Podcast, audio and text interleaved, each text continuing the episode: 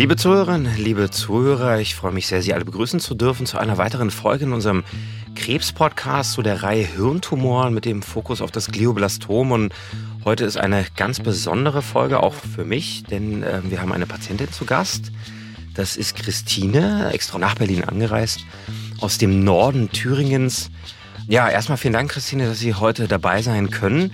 Als weiteren Experten haben wir noch den Professor Glas dabei. Ich würde Sie bitten, dass Sie sich direkt mal selber vorstellen, weil meistens vergesse ich immer irgendwas, wenn ich Experten vorstelle. Von daher auch nochmal willkommen bei uns im Krebs-Podcast und ja, stellen Sie sich ruhig beide nochmal kurz vor. Ja, hallo, ich bin die Christine. Ich komme aus Nordthüringen, aus einem ganz kleinen Dorf und ich bin seit vier Jahren jetzt äh, Glioblastom-Patientin. Ja, mein Name ist Martin Glas. Jetzt bin ich leider nicht angereist nach Berlin, sondern remote quasi hier verfügbar. Ich hoffe, das funktioniert mit der Tonqualität. Ich ähm, bin am Uniklinikum in Essen, leite dort das Hirntumorzentrum, bin vom Hintergrund her Neurologe und habe mich vor ganz, vor vielen, vielen Jahren, fast schon 20 Jahre, kann ich sagen, auf, auf Hirntumore spezialisiert, bin also Neuroonkologe. Ja, vielen Dank erstmal für die äh, Vorstellungsrunde und wir wollen uns heute wirklich so ein bisschen damit beschäftigen, wie geht's einer Patientin, einem Patienten mit der Diagnose. Sie haben ja gerade schon gesagt, Sie sind seit vier Jahren erkrankt. Darf ich noch fragen, wie alt Sie aktuell sind? Ich bin jetzt 27 Jahre alt. Okay, das heißt, Sie sind mit 23 erkrankt. Mich würde natürlich als erstes interessieren, wie die Erkrankung aufgefallen ist. Wir hatten in einem anderen Podcast mit dem Professor Valcosi schon eigentlich die Erkenntnis, dass es meistens mit einem Akutereignis tatsächlich anfängt. Nicht selten auch so, dass man in der Notaufnahme landet mit eben akuten Symptomen. War das bei Ihnen ähnlich? Na, bei mir war das nicht ganz so. Bei mir fing es an, dass ich so hm, drei Monate lang immer eigentlich täglich Kopfschmerzen hatte. Zu der Zeit war auf Arbeit viel los. Ich habe mir dann also ja mit äh, Schmerzmitteln geholfen und Anfang des Jahres 2019 ja da bin ich morgens aufgewacht und meine Zunge war total geschwollen. Ich schien mir auf die Zunge gebissen zu haben. Meine Arme hatten total Muskelkater. Ich hatte also im Schlaf einen epileptischen Anfall. Und bin danach zum Hausarzt und der hat dann gleich gesagt, Frau Pudenz, äh, Sie waren erst vor kurzem beim Neurologen. Schicken wir Sie jetzt mal zum MRT. Mhm, okay. MRT ist Kernspintomographie für alle, die das, die Abkürzung nicht kennen, kennen aber die meisten. Okay, ja, und dann ist das MRT durchgeführt worden. Und nach dem MRT hat der Radiologe sofort gesagt, ja, ich muss Ihnen leider sagen, Sie haben da einen Hirntumor und das sieht auch nicht aus wie etwas Gutartiges. Damit wurde ich dann erstmal ähm, ins Krankenhaus aufgenommen, da ich ja eben bereits schon zwei epileptische Anfälle dann sogar äh, schon hatte. Und von dort aus ging es dann weiter in die Uniklinik nach Göttingen, wo ich dann auch operiert worden bin. Das war, wie gesagt, vor vier Jahren. Ne? Das war vor vier Jahren. Herr Professor Glas, können Sie das auch nochmal kommentieren? Ist das der, sag ich mal, häufigste Weg oder ist das ein typischer Weg einer Patientin mit Glioblastom oder eines Patienten mit einem malignen Hirntumor, bösartigen Hirntumor? Symptomatisch meinen Sie? Also von, der, von dem Weg her, ähm, wenn Sie das so meinen als Frage, dann, ist, dann kann man das ähm, mit, ganz klar mit Ja beantworten. Epileptische Anfälle sind sehr, sehr häufig als Erstsymptom. Generell bei einem Glioblastom hat ungefähr jeder zweite Patient ähm, einen epileptischen Anfall und damit dann auch leider die Diagnose einer, einer, einer Epilepsie. Aber es gibt natürlich auch eine Reihe von anderen Symptomen, die wir als Erstmanifestation sehen. Kopfschmerzen ist ganz, ganz häufig. Leider ist es bei Kopfschmerzen ja so, dass das sehr untypisches Symptom ist, alles Mögliche sein kann. Und ich möchte jetzt nicht dafür plädieren, dass jeder, der Kopfschmerzen hat, zum ersten Mal sofort in ein MRT bekommt. Vielleicht haben wir noch ganz andere Probleme. Meistens ist so in Kombination Kopfschmerz und vielleicht auch, wie wir das immer so etwas ungelenk sagen in unserer Sprache, ein neurologisches Defizit, also eine Lähmung vielleicht oder ein anderes Symptom, was vorher nicht da war. Oder eben, und das ist, glaube ich, auch ganz klassisch ein epileptischer Anfall wie bei Christine, dann ist die Indikation für eine Kernspintomographie klar. Das sollte man dann auch zeitnah machen. Ja, vielen Dank, weil ich habe mir gerade schon gedacht, Kopfschmerzen, das ist ja wirklich ein sehr häufiges Symptom. Und das kann ja, wie gesagt, in den allermeisten Fällen auch einfach nichts äh, bedeuten. Aber ich denke, Sie haben es ganz gut ergänzt. Kommen wir zurück weiter zu Ihrer Krankheitsgeschichte. Sie sind dann, wie gesagt, an die Uni nach Göttingen äh, überwiesen worden, wahrscheinlich in die Neurochirurgie. Wie ging es von dort aus weiter? Dort hat man dann ein erneutes MRT gemacht. Auf dem hat sich dann gezeigt, dass der Tumor doch bedeutend größer ist als auf dem ersten Bild. Der Tumor war tatsächlich ein Tennisball groß. Ich wurde ja gleich äh, stationär aufgenommen und äh, konnte auch bereits einen Tag später operiert werden. Und haben Sie in der Zwischenzeit noch irgendwelche anderen Symptome dann an sich bemerkt, wo Sie gesagt haben, na Mensch, da ist mir eben schon mal aufgefallen, da hatte ich vielleicht doch mal eine taube Stelle irgendwo gehabt oder eines dieser von Professor Glas angesprochenen Defizite, also Ausfälle? Mm, ja, ich hatte äh, vor dieser Kopfschmerzphase bereits immer so Art äh, fokale Anfälle. Okay. Ähm, mit Schwindel, stechendem Kopfschmerz, Übelkeit, immer nur so zehn Sekunden, so einem ganz warmen Gefühl im Körper. Es ging einmal vom Bauch in den Kopf, vom Kopf wieder in den Bauch und dann ging es wieder. Okay, und dann sind Sie, dann sind Sie operiert worden. Das hatten wir in einem der anderen Podcasts auch schon. Da haben wir ganz eindrücklich erfahren, dass die Operation eigentlich für den Arzt vor der OP beginnt. Wie haben Sie sich vor der Operation gefühlt als Patientin? Ja, also das war tatsächlich auch erst meine zweite OP unter Vollnarkose in meinem Leben. Ähm, ja, man macht sich dann schon so seine Gedanken. Ich meine, so eine Hirn-OP ist ja auch kein Spaziergang. Ich war aber einfach nur froh, dass die unter Vollnarkose stattgefunden hat und ich keine Wach-OP war. Wobei man auch immer wieder von Patienten hört, das ist gar nicht so schlimm, das weiß man hinterher gar nicht mehr, wenn man denn aufgeweckt wird, sage ich mal. Ja, aber zum großen Teil habe ich den Ärzten einfach vertraut. Ich habe auch sehr gut geschlafen in der Nacht davor. Okay. Also Sie waren optimistisch. Ja, sehr.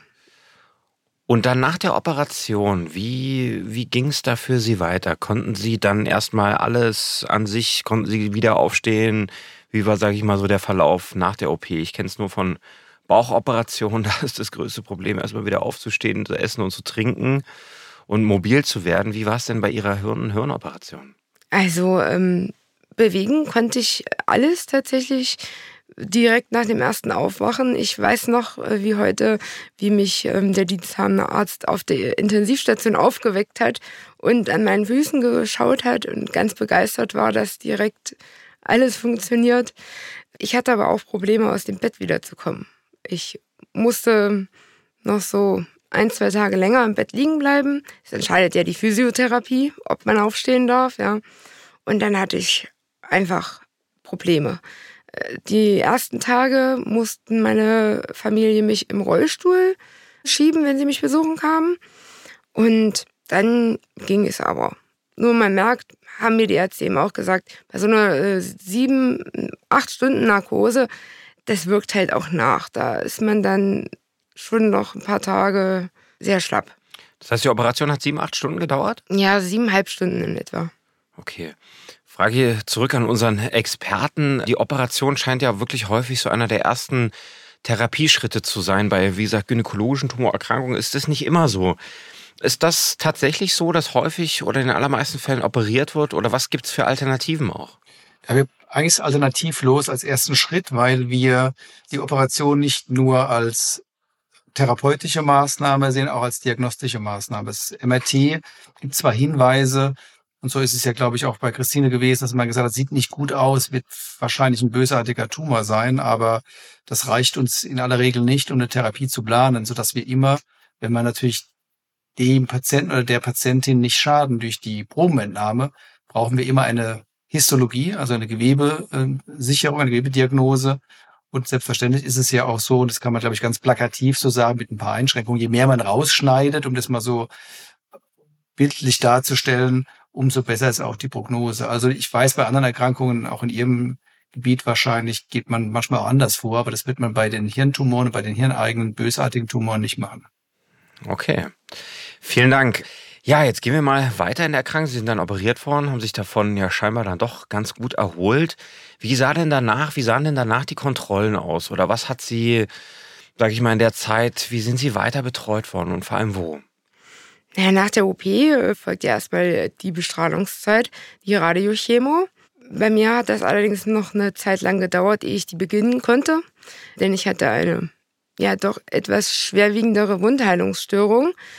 Als ich dann die Chemotherapie und die Bestrahlung, Bestrahlung begonnen ja. Mhm. habe, mhm. sind eigentlich immer Standardtherapie, sind 30 Bestrahlungen.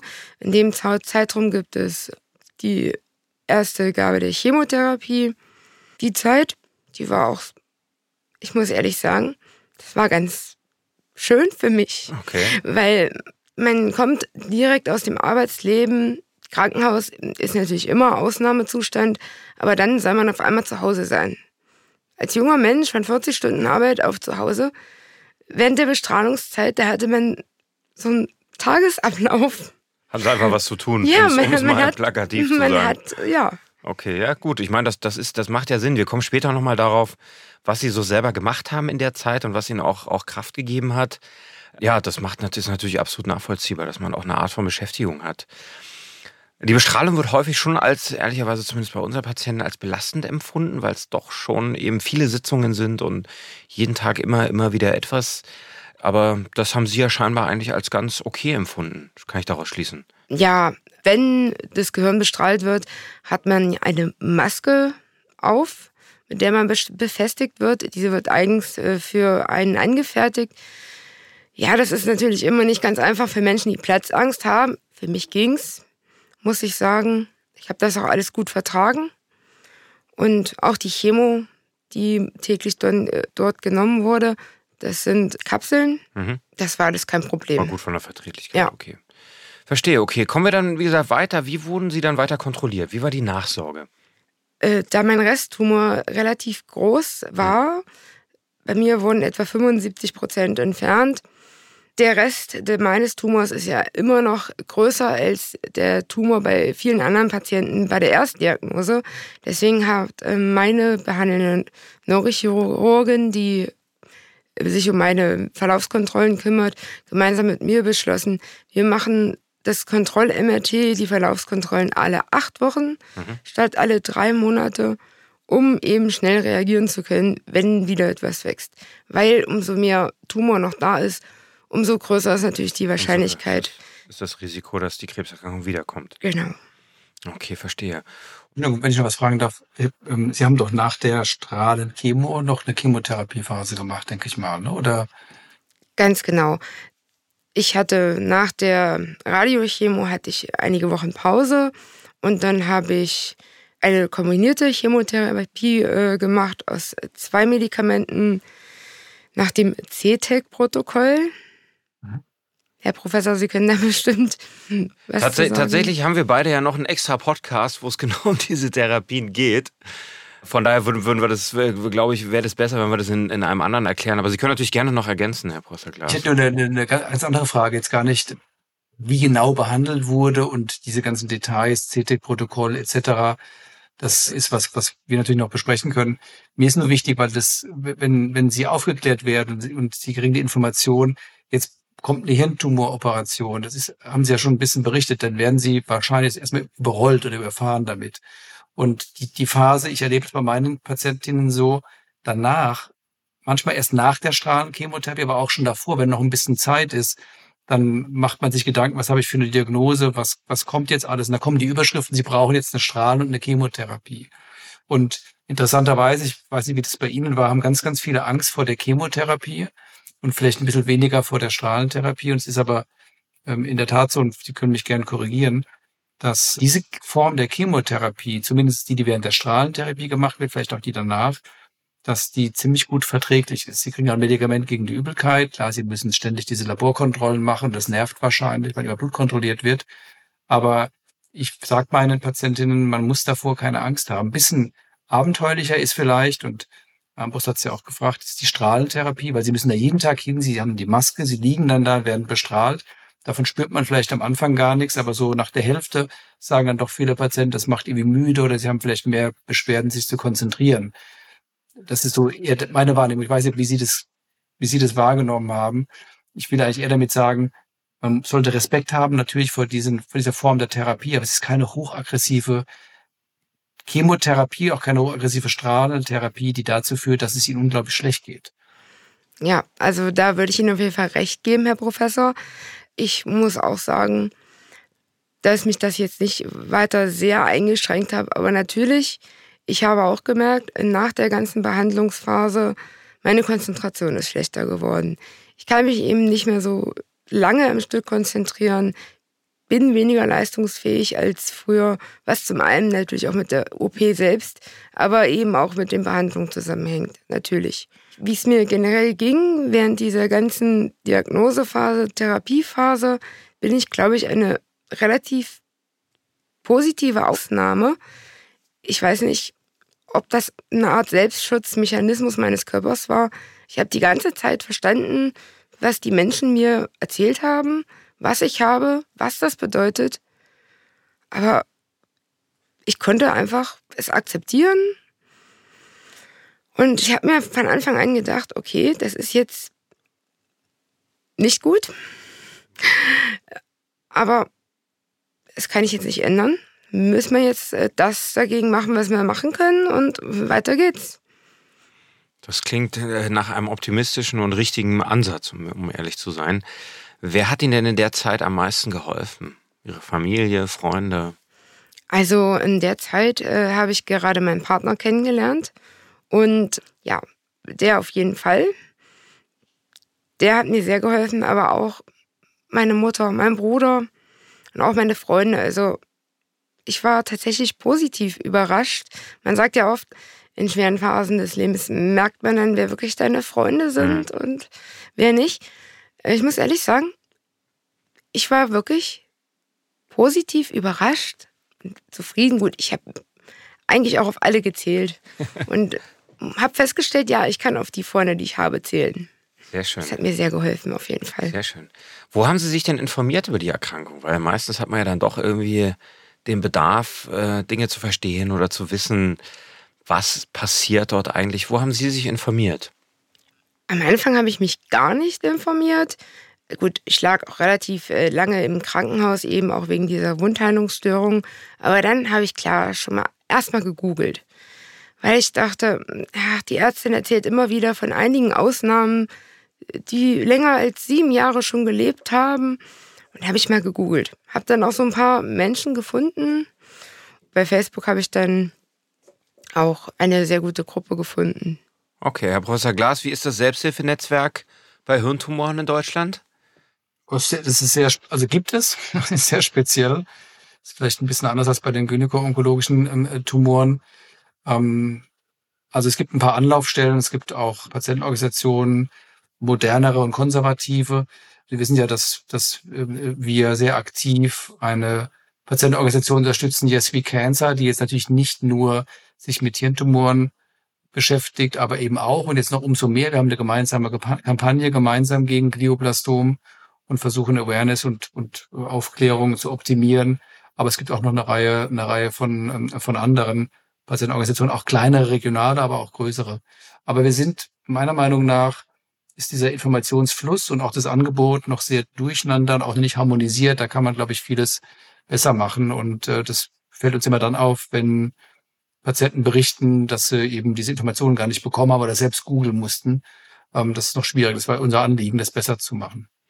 Ja, vielen Dank. Äh, jetzt äh, darf ich erzählen, als ich Sie gerade vor der Tür abgeholt habe, hatten Sie ein kleines Köfferchen auf dem Rucksack.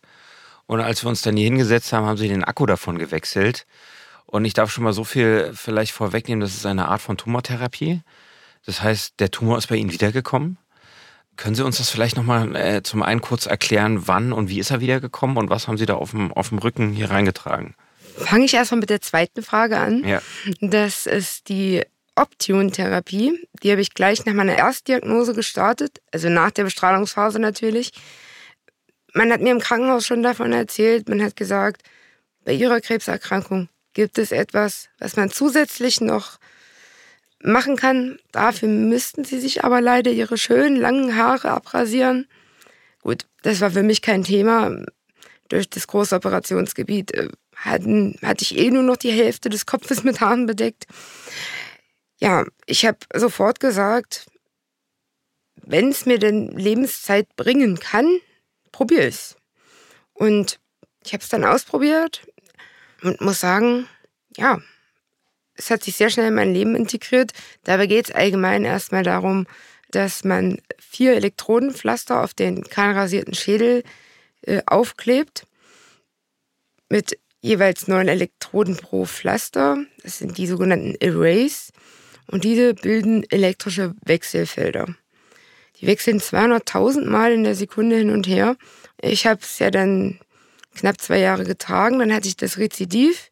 viele haben mich dann gefragt, wieso hast du nach dem Rezidiv wieder weitergemacht? Es hat ja scheinbar doch nicht geholfen.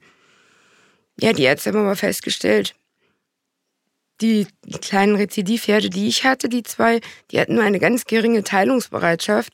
Und das wird wohl neben der Chemo auch auf diese Optiontherapie zurückzuführen sein. Deswegen habe ich auch gesagt, ich mache es weiter nach der OP. Mir gibt es einfach das Gefühl, aktiv selber was gegen diese Krankheit zu tun, gegen die es eben nicht so viele Behandlungsmöglichkeiten gibt.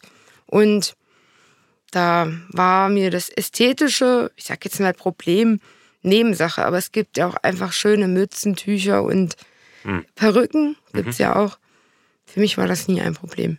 Okay, vielen Dank. Herr Professor Glas, können Sie das unseren Zuhörerinnen und Zuhörern vielleicht nochmal erklären, was für eine Therapie die Christine gerade bekommt? Es ist, glaube ich, ähm, schon extrem gut erklärt. Ich habe gerade überlegt beim Zuhören, was kann ich noch ergänzen oder anders formulieren. Es ist so, dass äh, vielleicht einen Schritt zurückgehend, wie behandeln wir diese Tumore? Und wir haben vier Therapiesäulen momentan. Dazu gehört die Operation, darüber haben wir, haben wir gesprochen. Dazu gehört die Strahlentherapie.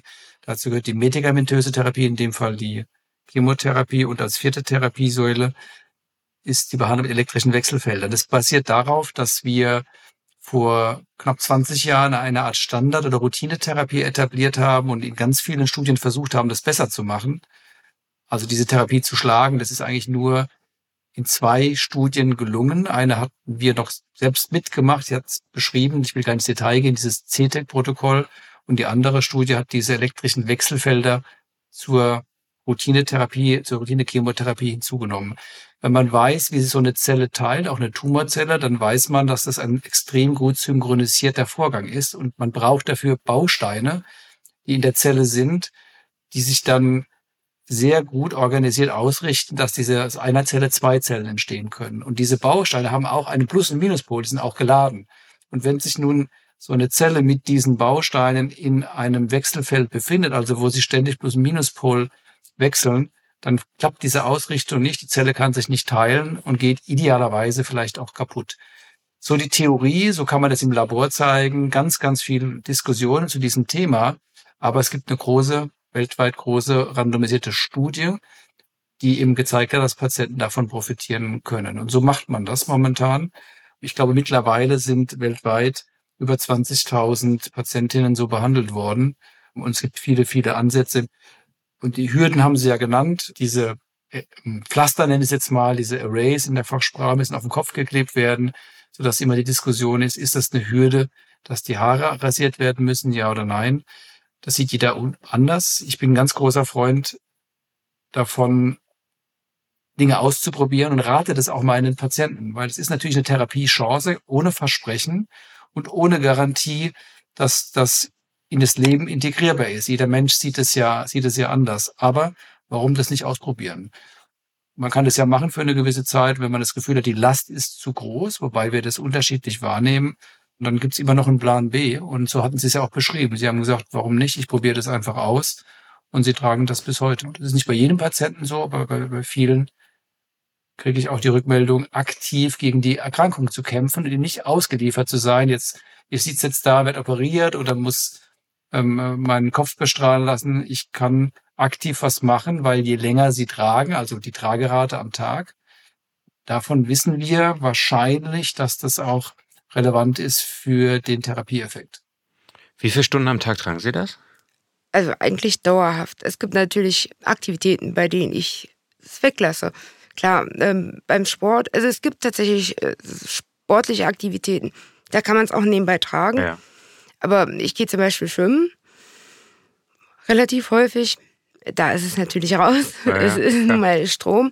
Da muss man aber auch nicht gleich die ganzen Arrays vom Kopf reißen, sage ich mhm. mal. Ähm, ich mache das immer so, ich trenne dann diese Kabel der Arrays äh, vom Verbindungskabel des Gerätes, wickel mir das, ich sag's mal, auf, auf den Kopf, ja. ziehe meine Badekappe drüber und dann okay. Weil ich muss ganz ehrlich sagen, ich sehe das jetzt zum ersten Mal am Kopf, muss ich sagen, und das ist vielleicht für die Zuhörer, die sich nicht so gut vorstellen können. Das sind wie so flache Pads im Prinzip, die auf dem Kopf kleben. Von daher, wie gesagt, ähm, bin ich eigentlich ganz, ganz positiv überrascht. Und vielleicht zum Thema Haarverlust, das ist ja auch bei uns in der Gynäkologie ein großes Thema. Da nahezu eigentlich bei jeder Chemotherapie, die zumindest bei den meisten Erkrankungen bei Erstdiagnose gegeben werden muss, zum Beispiel beim Eierstockkrebs, die Haare ausfallen. Und tatsächlich ist es so, dass wir aus eigenen Studien wissen, dass das natürlich eine Riesenbelastung ist. Aber viele Patientinnen das so sehen wie Sie. Also wenn man das Gefühl hat, die Erkrankung wird damit aktiv behandelt. Ähm, ich habe sogar schon Patienten gehabt, die, gesagt, die dann gesagt haben, es gibt auch Chemotherapien ohne Haarausfall. Nee, das möchte ich nicht, weil dann habe ich das Gefühl, es passiert nichts. Also ich, bei mir fallen die Haare nicht aus. Ich bin nicht unter einer Chemotherapie. Das ist natürlich das andere Extrem. Aber das gibt es auch. Also das heißt, sie tragen es mehrere Stunden, sie tragen es auch nachts, sie, sie, sie nehmen das Köfferchen überall hin mit und wie gesagt, als sie reinkamen, mussten sie den Akku wechseln. Das scheint also auch kein, kein großes ähm, Problem zu sein. Und wer kontrolliert das bei Ihnen? Also wie, wo, wo müssen Sie ab und zu hin zur Kontrolle? Ich muss nirgendwo zur Kontrolle hin. Da kommt jemand zu mir von okay. der Firma Novocure. Okay. Es hat jeder Patient seinen immer ein und denselben Anwendungsspezialisten. Der kommt einmal im Monat zu mir liest dann eben die Daten aus, wie lange ich es getragen habe. Das Einzige, was der Arzt dann eben bekommt, ist die Tagedauer in diesem Monat insgesamt im Prozent. Was anderes, also der sieht da jetzt nicht das, was mein Anwendungsspezialist sieht, der sieht ja genau, an welchem Tag ich von wann bis wann das abgeschaltet hatte und mhm. so, ne? Also das wissen dann wirklich nur der Anwendungsberater und man selbst. Wie ist denn Ihre Tragerate, wenn ich fragen darf? Wenn ich was indiziert sein darf. Meine Tragerate lag früher eigentlich immer über 90 Prozent.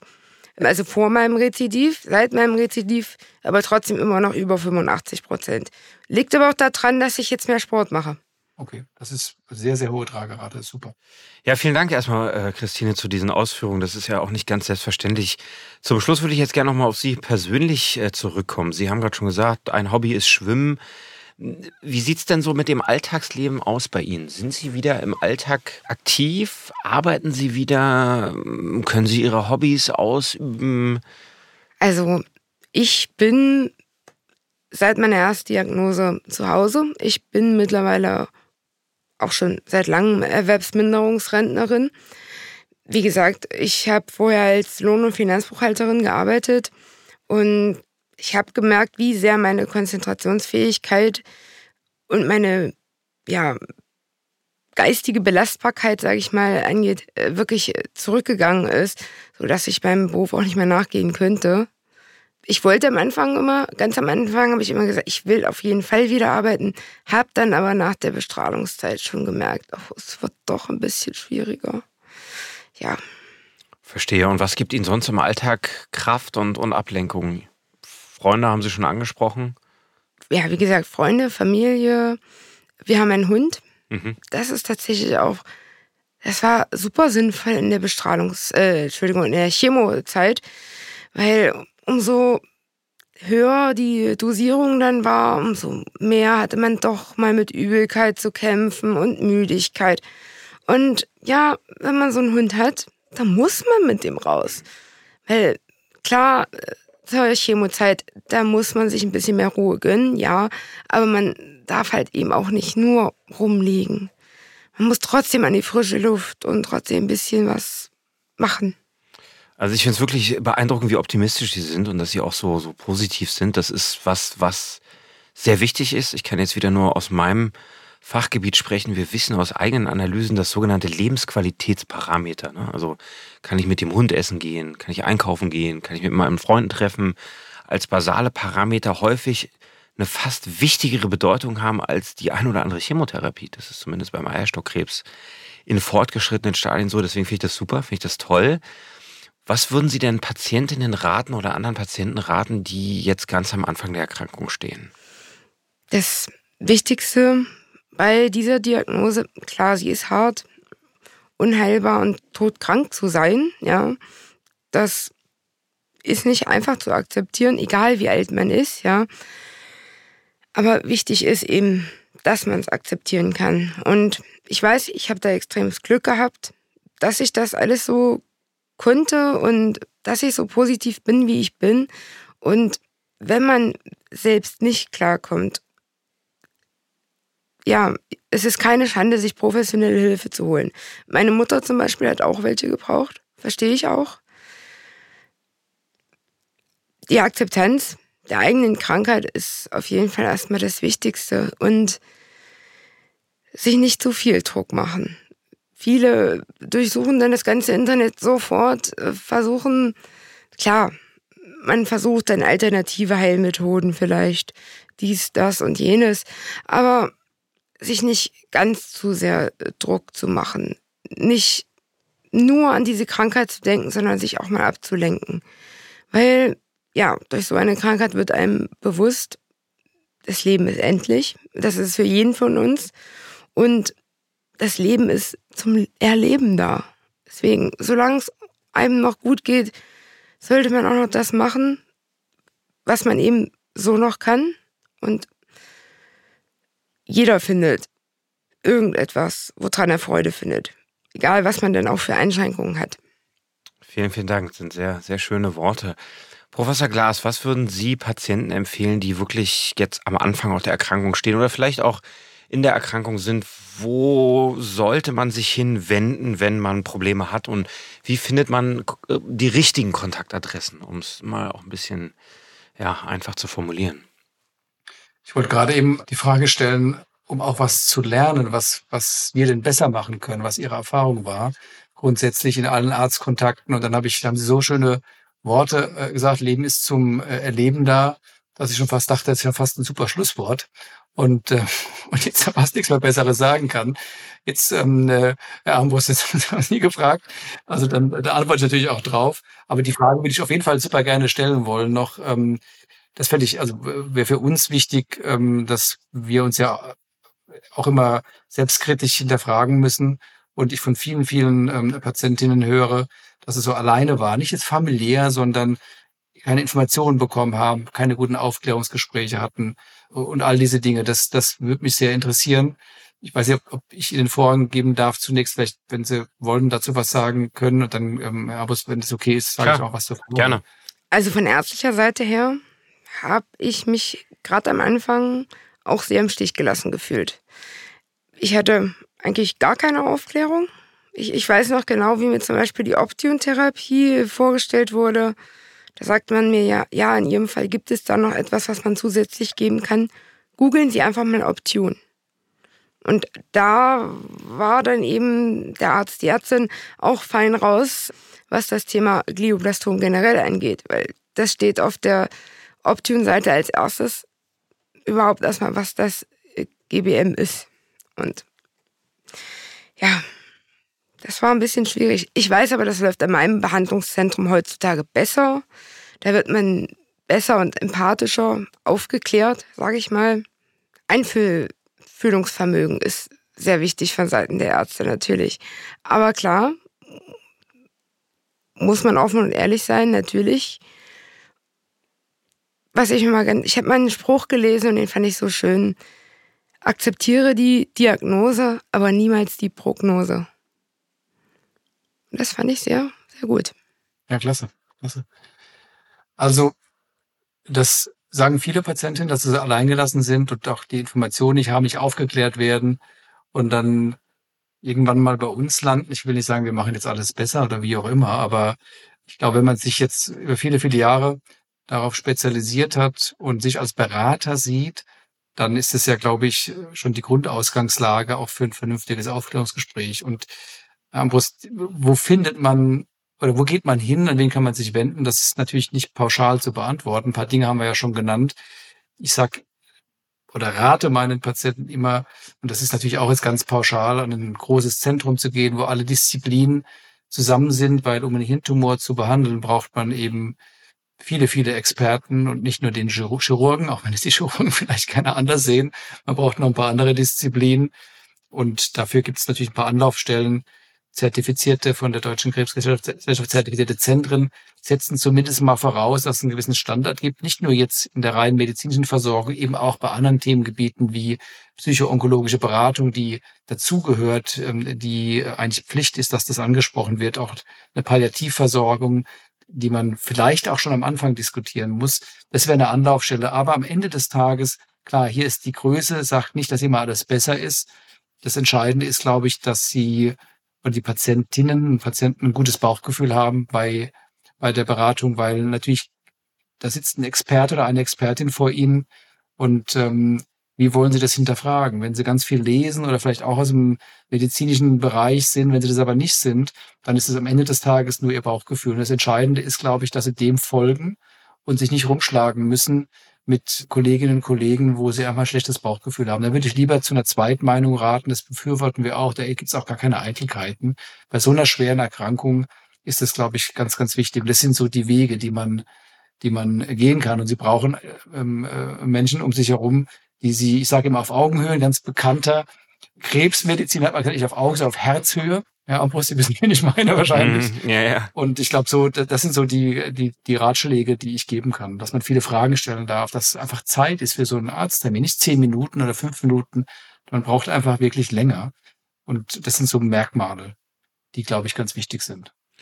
Absolut, also dem kann ich nur zustimmen. Vor allem die Zweitmeinung. Ja? Also das, äh, sich eine Zweitmeinung, Drittmeinung, Viertmeinung, das kann man alles, alles machen und sollte man auch tun. Und was mir auch immer besonders wichtig ist, auch die Teilnahme an Studien. Ja, also an, an, an Studien teilzunehmen, bedeutet nicht ein Versuchsobjekt zu sein oder irgendwas Neues äh, zu, zu probieren, sondern tatsächlich ist auch die Teilnahme an Studien gerade bei komplexen Krebserkrankungen eine Empfehlung, die Sie in, eigentlich überall finden, in allen vernünftigen Fachgesellschaften.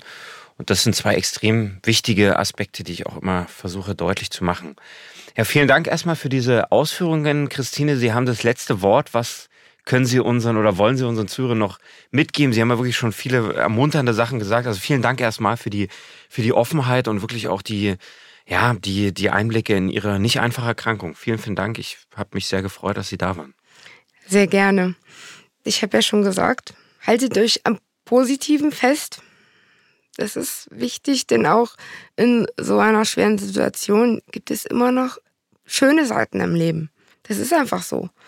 Und Sucht euch was, woraus ihr Kraft schöpfen könnt. Das ist immer ganz wichtig.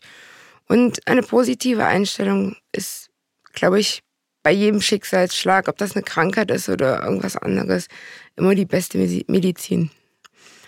Ja, vielen Dank, Christine. Vielen, vielen Dank und alles Gute weiterhin. Danke. Vielen Dank auch, Herr Professor Glas, dass Sie da waren. Wir hören uns in ein paar Tagen wieder, darf ich, darf ich verraten.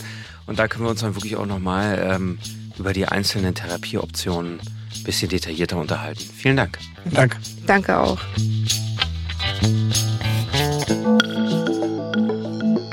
Dieser Podcast wurde mit der Unterstützung der Novocure GmbH erstellt.